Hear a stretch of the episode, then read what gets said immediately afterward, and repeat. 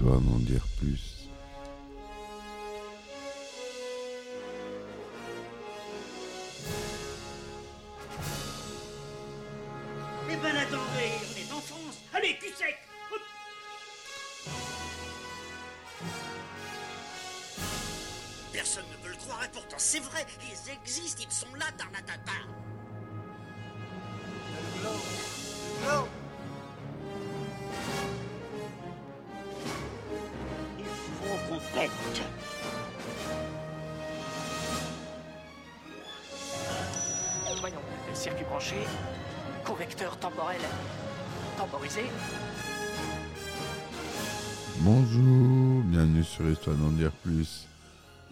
Continue avec Toy Story et euh, la naissance de Pixar. Je ferai un épisode sur Pixar, mais aujourd'hui, on se consacre à Toy Story surtout, mais qui fait partie de la, de la naissance de Pixar. Donc, euh, ce podcast rejoindra l'autre quelque part. Allez, c'est parti, mon kiki.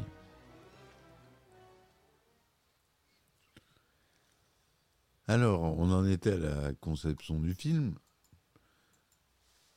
Donc, le concept euh, de base du film est d'imaginer l'empilement des jouets d'une chambre d'enfant prendre vie. Selon Lasseter, cette chambre est un microcosme urbain, un melting pot patient mêlé. En suivant ce concept, la principale tâche de l'équipe de production a été de retrouver l'essence physique et conceptuelle de chaque jouet sa matière, ses textures, ses limitations techniques en fonction de ses contraintes, et d'imaginer un caractère, une personnalité. Toutefois, c'est d'abord l'équipe du scénario qui a dû chercher une histoire forte et inoubliable. Un premier scénario arrive rapidement à l'été 91, mais Katzenberg le rejette, car les personnages voulaient la même chose pour les mêmes raisons. Au départ, le premier jouet devait être Tiny, héros de Teen Toy, mais ce musicien mécanique, dans son uniforme rouge, était muet et trop vieillot pour devenir le personnage principal. Une version intermédiaire selon Stanton était conçue comme la nouvelle de Rip Van Winkle. Un jouet se réveille sur le bord d'une route et part à la recherche de ses propriétaires. C'était l'idée retenue pour l'émission Teen Toy Christmas. Il propose alors à Lasseter de faire un buddy movie et de s'inspirer de films comme 48 heures en 82 et La chaîne en 58, des films centrés sur deux personnages qui, malgré leur opposition, doivent coopérer, gagnant un respect mutuel. Selon John Lasseter, c'est un genre que personne n'a gé- réellement exploré dans le domaine de l'animation. Nous avons vu un grand potentiel pour réaliser un film avec des personnages forts. L'idée de base d'un buddy movie, c'est de mettre en scène deux personnages au caractère résolu- résolument opposés et de les placer dans une situation qui les oblige à collaborer et à se remettre en cause. Cela permet de traduire à l'image toutes les étapes de leur évolution et cela offre de grandes possibilités en termes d'interprétation. Ça, c'est John Lasseter qui dit ça. Une nouvelle version du scénario, écrite par Lasseter, Stanton et Docteur, est présentée en septembre 91 avec Tiny et une, marionnette de ventriloque du genre Charlie, McCarthy ayant appartenu au père d'Andy. Chez Charlie McCarthy, c'est un acteur américain euh, connu comme ventriloque.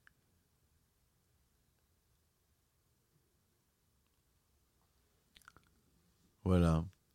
L'idée au centre de cette euh, histoire est la confrontation de deux personnages qui développent petit à petit une amitié. Cette relation entre un ancien et un nouveau jouet permet d'explorer des territoires complexes en émotions, la création des personnages principaux, principaux, la grosse faute, à savoir l'ancien et le nouveau jouet préféré d'Andy. N'a pas Tiny est ensuite remplacé par une figurine militaire de type G.I. Joe, G.I. Joe, hein, on a tous connu G.I. Joe, jou- jouet préféré de Lasseter, avant de se doter d'un thème spatial, d'après le jouet des années 60, Major Matt Mason. De plus, la société Hasbro a refusé l'usage de G.I. Joe, mais a autorisé celui de Monsieur Patate. Selon le magazine You, le refus était motivé par la mauvaise image donnée par un personnage G.I. Joe attaché à un pétard M80, même renommé Combat Carl. Tiny est alors rebaptisé Lunar Larry, puis Tempus From Morph. Les personnages devant s'opposer mais partager des traits communs. Afin d'avoir un meilleur scénario autour de l'astronaute, l'ancien jouet alors devenu un cow-boy. Les deux genres cherchant à conquérir une frontière. Il est baptisé Woody d'après l'acteur afro-américain Woody Strode, mais reste une marionnette de ventriloque. Les deux personnages Woody et Tempus sont présentés en juin 92 à Disney dans un test de 30 secondes. Mais comme Disney souhaite que le film vise à la, à la fois un public jeune et un public adulte, la compagnie demande à revoir les personnalités de Woody et Tempus, que des références pour adultes soient ajoutées. Un des problèmes de Woody est que les marionnettes de ventriloque ont récemment été associées au film d'horreur. L'assetteur se base alors sur une poupée de Casper le gentil fantôme, munie d'une ficelle pour la voix, pour transformer Woody.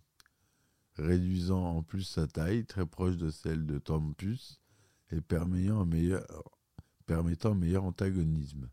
Woody a conservé une trace de poupée dans Ventriloque avec sa corde parlante. Le reste de la personnalité de Woody a été développé sur l'acteur choisi pour lui prêter sa voix qui est Tim Allen. L'ajout de ce personnage spatial, brièvement nommé Buzz the Spaceman, modifie le scénario. Finalement, le personnage spatial est appelé Buzz Lightyear, Buzz l'éclair, en référence à l'astronaute Buzz Aldrin.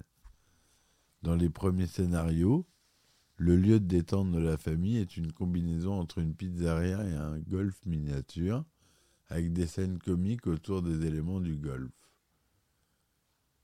Josh Whedon vient aider à l'écriture du scénario durant quelques mois avant qu'il soit connu comme le créateur de la série Buffy contre les vampires, débutée en 1997. Whedon avait proposé de faire Barbie, un personnage qui sauverait Woody et Buzz à la fin du film, dans une tenue commando à l'image de Sarah Connor dans Terminator 2, le jugement dernier élément qu'il avait déjà imaginé en 92, en 92 pour le film Buffy la tueuse de vampires. L'idée fut abandonnée après le refus de Mattel, propriétaire de la licence Barbie. Le producteur Ralph Guggenheim a déclaré que Mattel n'avait pas accepté l'utilisation de Barbie dans le film, car Mattel pense que les filles qui jouent avec des poupées Barbie projettent leur personnalité sur la poupée. Si vous donnez à la poupée une voix et que vous l'animez, vous lui donnez une personnalité qui ne correspond pas à l'idéal de chaque petite fille. Les poupées Barbie apparaîtront cependant dans les suites du film Toy Story 2 et Toy Story 3. Et oui, finalement, ils ont craqué. Ils ils croyaient pas en fait au film. Et euh, dès le 2, le 3 et le 4, hein, ils apparaissent dans le 4 aussi, il euh, y a Barbie, qui joue d'ailleurs des rôles euh, à chaque fois assez importants. Disney a officiellement donné son feu vert pour le film le 19 janvier 1993, date à laquelle le casting des voix a pu commencer. La a toujours voulu que Tom Hanks soit la voix originale de Woody, affirmant que Hanks a les capacités de prendre des sentiments et de les rendre émouvants, même si le personnage comme celui de Une équipe hors du commun en 92 des pauvres et méprisables, de rapides séances de tests utilisant la voix de Hanks dans Turner et Hooch en 89 ont convaincu ce dernier de signer pour le film.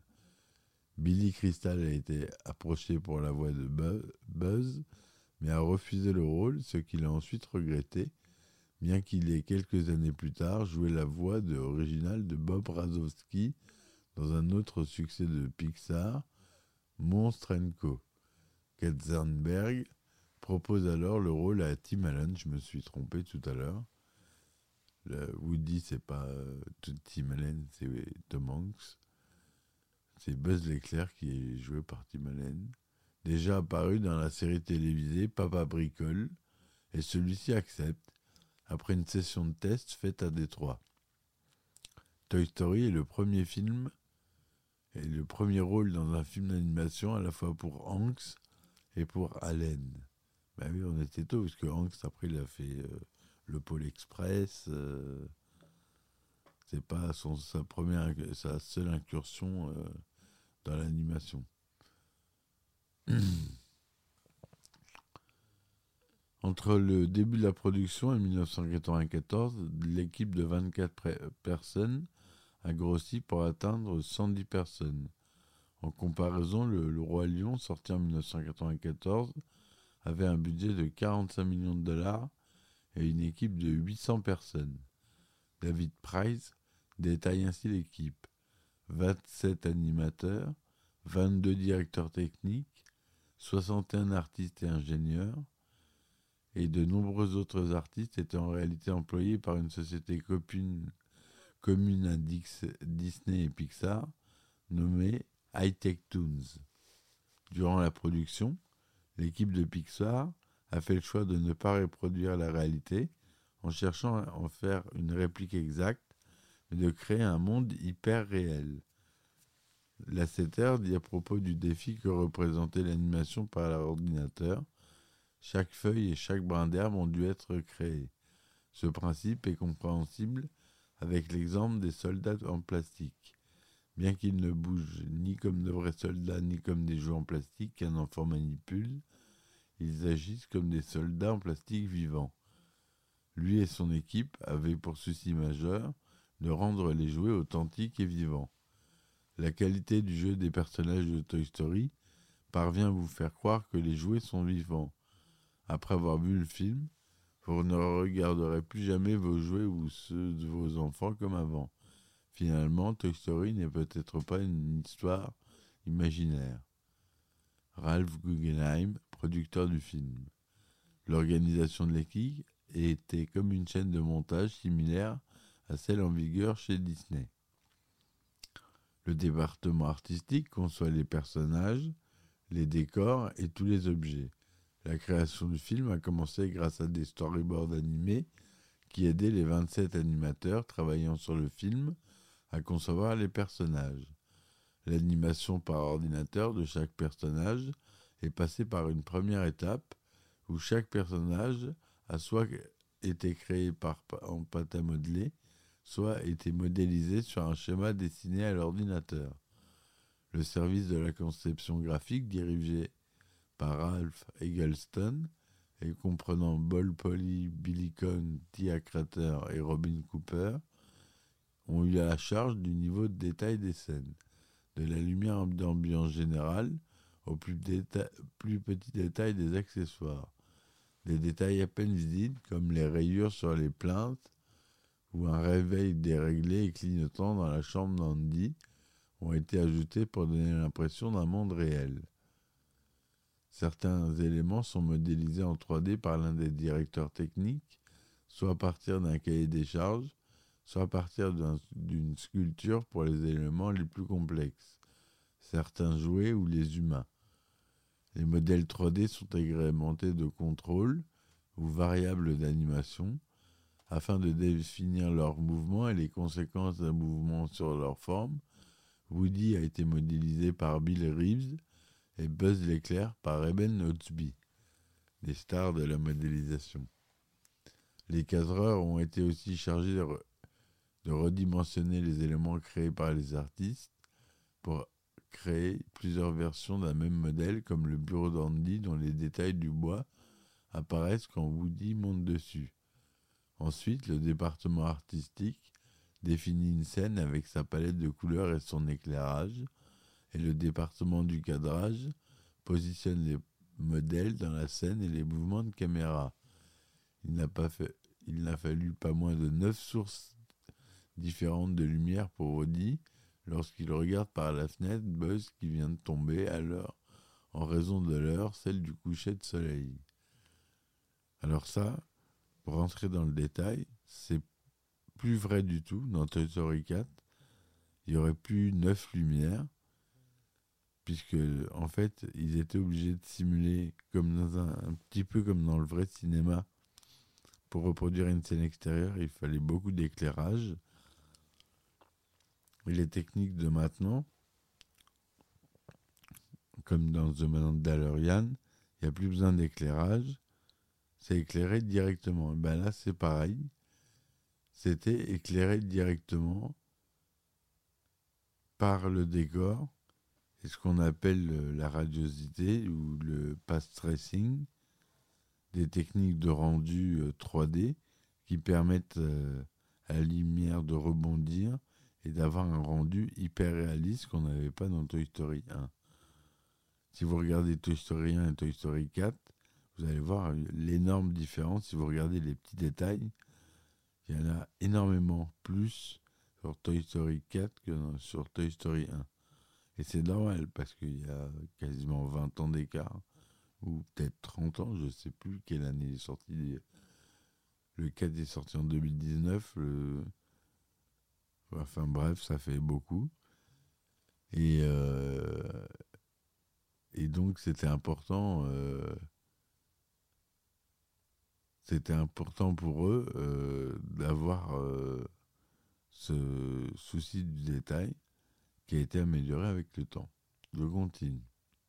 À plusieurs reprises, le film use de miroirs, de reflets et autres surfaces réfléchissantes, casque de buzz, rétroviseur, etc.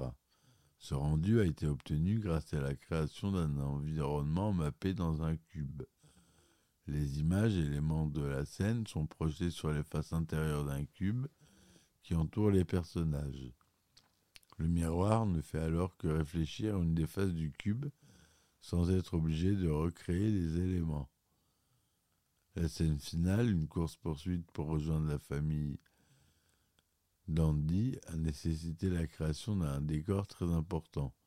Pour simplifier leurs tâches, l'équipe a créé un jeu de modèles réutilisables constitué de 14 maisons et 15 terrains, paramétrables en couleurs, implantations et décors de jardin, pour un total de 125 déclinaisons.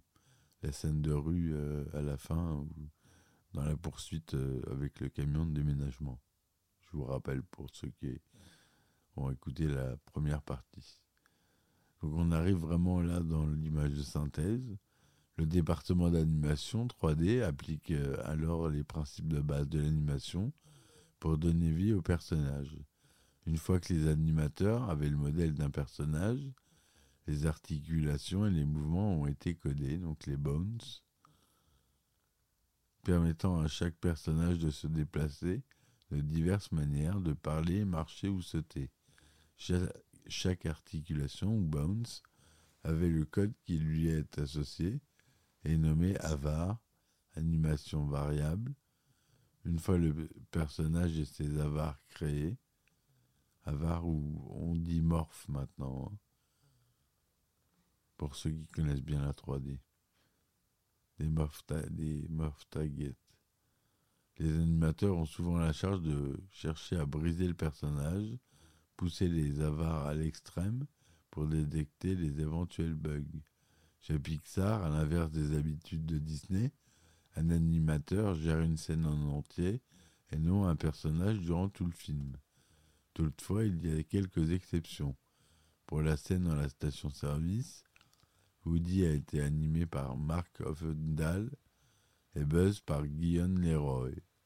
L'animateur définit des points clés de l'animation la machine générant les étapes intermédiaires. C'est loin d'être aussi simple que ça, mais ça résume à peu près. Je ferai des épisodes sur la 3D pure. De tous les personnages, Woody a été le plus complexe puisqu'il a nécessité la création de 723 mouvements possibles, dont 212 pour le visage et 58 pour la bouche. Lasseter a fait le choix de ne pas générer de mouvements de lèvres pour synchroniser les voix des acteurs avec les personnages. Les animateurs ont passé une semaine par trame de 8 secondes à repasser en détail sur la bouche des personnages et sur leurs expressions. Après cela, les, animateurs ont compilé les scènes et développé un nouveau storyboard avec les personnages animés par ordinateur. Les animateurs ont ensuite ajouté les ombres, les éclairages, les effets visuels et enfin, grâce à plus de 300 processeurs informatiques, pour l'époque c'était beaucoup, pour maintenant ça fait rien du tout. Il faut voir les render farms qu'ils ont chez Pixar. C'est des dizaines de milliers de processeurs. On donnait un film son apparence finale. L'équipe responsable des textures, dirigée par Tom Porter, a utilisé l'outil de texturage de Renderman. Renderman, le meilleur rendu et le plus utilisé. Tous les nouveaux Star Wars, les Marvel, les, gros effets spéciaux sont rendus avec Renderman. Le Renderman Shading Language, je ferai un épisode sur Renderman. L'équipe responsable des éclairages, la plus importante en nombre, est dirigée par Gary Schuchman et Sharon Callahan. Elle a eu à disposition de nombreuses possibilités techniques allant des éclairages standards, vie courante, professionnels, cinéma, mais aussi des lumières sans ombre, d'autres n'éclairant qu'un seul objet ou encore des projecteurs d'ombre. Afin de réaliser le rendu de Toy Story, Pixar a utilisé une ferme de, de serveurs, ce qu'on appelle une render farm. Elle était composée d'un Spark Server 1000, donc ça c'était le serveur, équipé de 8 processeurs, de 117 stations de travail Spark Station, 20 de chez Sun, 80 biprocesseurs et 30 quadriprocesseurs. Ces machines tournaient avec le système d'exploitation Solaris, initialement produit avec des processeurs Spark. Ils ont, dû être mis à jour avec des clones RISC HyperSpark cadencés à 100 MHz ou 125 MHz. Le regroupement en ferme a permis de traiter les 114 000 trames du film de 77 minutes en 800 000 heures machine au total.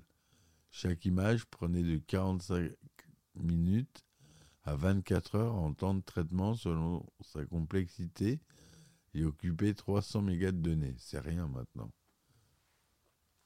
L'équivalent d'un gros disque dur de PC à l'époque. Eh oui, on est, en, on est en 92, c'est ça qui est dingue. Maintenant, ça représente rien. C'est une image raw euh, d'un gros euh, d'un gros appareil photo. Et la révision, quand je vais vous l'annoncer, vous allez vous marrer. Le film a utilisé un affichage de résolution de 1536 par 922 pixels, avec un pixel représentant un carré d'un demi centimètre pour un écran de salle de cinéma standard. 1536 par 922 pixels, c'est même pas de la Full HD. La Full HD, c'est 1920 par 1080 pixels. Donc le rendu final de Toy Story est en dessous de la, HD. Il a été euh, retraité, re-rendu depuis, grâce à sa ressortie. Mais la résolution à l'époque, elle était de 1536 par seulement 922 pixels c'est pas beaucoup. Ma télé, elle fait 8K. Elle affiche 4300 euh, pixels euh, de haut. Grâce à l'utilisation de l'anti-crénelage pour adoucir les traits, une résolution plus grande, estimée à plusieurs milliers de lignes, n'a pas été nécessaire. C'est l'anti-aliasing qui les a sauvés et qui a permis d'ailleurs euh, d'avoir ce rendu-là. Ils étaient bien avance euh, dans leur temps grâce à Ed Catmull, euh, qui a beaucoup travaillé euh, sur ces théories-là. Au cours de la post-production, le film a été renvoyé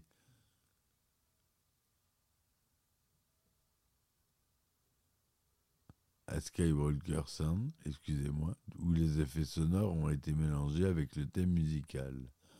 Une séance de test en public a été réalisée à San Rafael en 93.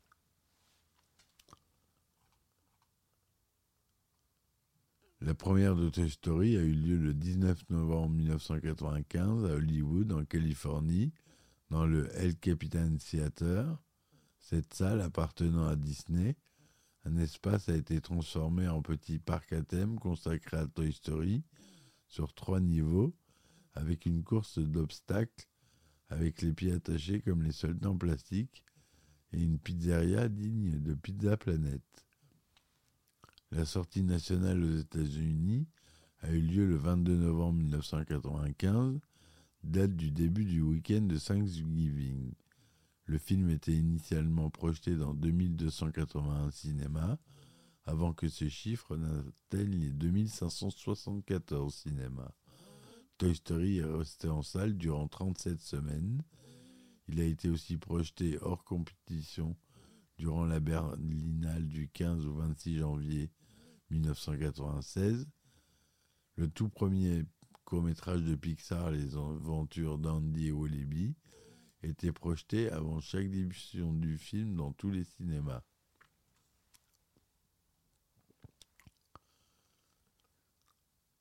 Il y a eu des sorties pour chaque pays du monde. Donc, on va dire les États-Unis, 22 novembre 1995, sortie nationale. France, 27 mars 1996. Israël, Kazakhstan et Russie ont une version 3D euh, qui est ressortie en France aussi, le 1er octobre 2009. Et l'Inde l'a eu qu'en 15 janvier 2010, en 3D aussi. Donc ils l'ont découvert assez tard.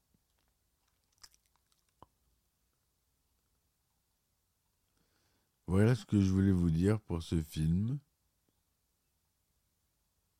Il y a eu euh, beaucoup de ressorties, euh, coffrets DVD, coffrets Blu-ray, euh, il y en a une dizaine. Il y a une VHS et un DVD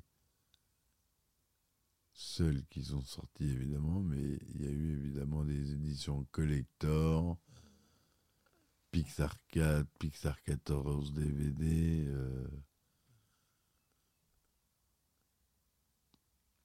Donc voilà, il a eu un Oscar spécial en 96 pour John Lasseter pour sa direction inspirée de l'équipe de Pixar Toy Story, ayant conduit à la réalisation du premier long métrage d'animation en images de synthèse.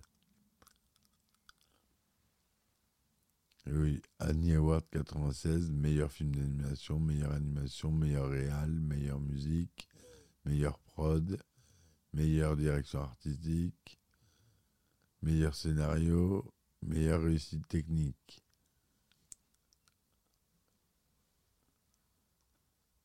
Voilà, je pourrais encore en parler pendant des heures. Le prochain épisode euh, sera sûrement sur Pixar. J'espère que celui-là vous aura plu jusqu'au bout. N'hésitez pas à me laisser des commentaires si ça vous plaît, les images de synthèse, et que je vous en parle un peu plus en détail. Euh, je vous laisse euh, mes adresses Patreon, Ulule et Tipeee. Ou plus simplement, vous allez sur le site et dans le moteur de recherche, vous tapez Histoire d'en dire plus. C'est pas plus compliqué que ça. Et vous retrouvez mes 240 épisodes maintenant, un peu plus même, je sais plus exactement. Voilà, je vous remercie de m'avoir écouté jusque-là. Je vous dis bonne soirée, à très vite et ciao ciao. histoire d'en dire plus.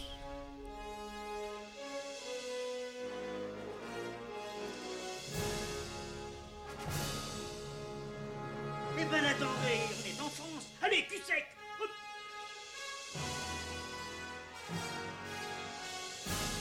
Personne ne veut le croire et pourtant c'est vrai, ils existent, ils sont là, Tarnatata Non Non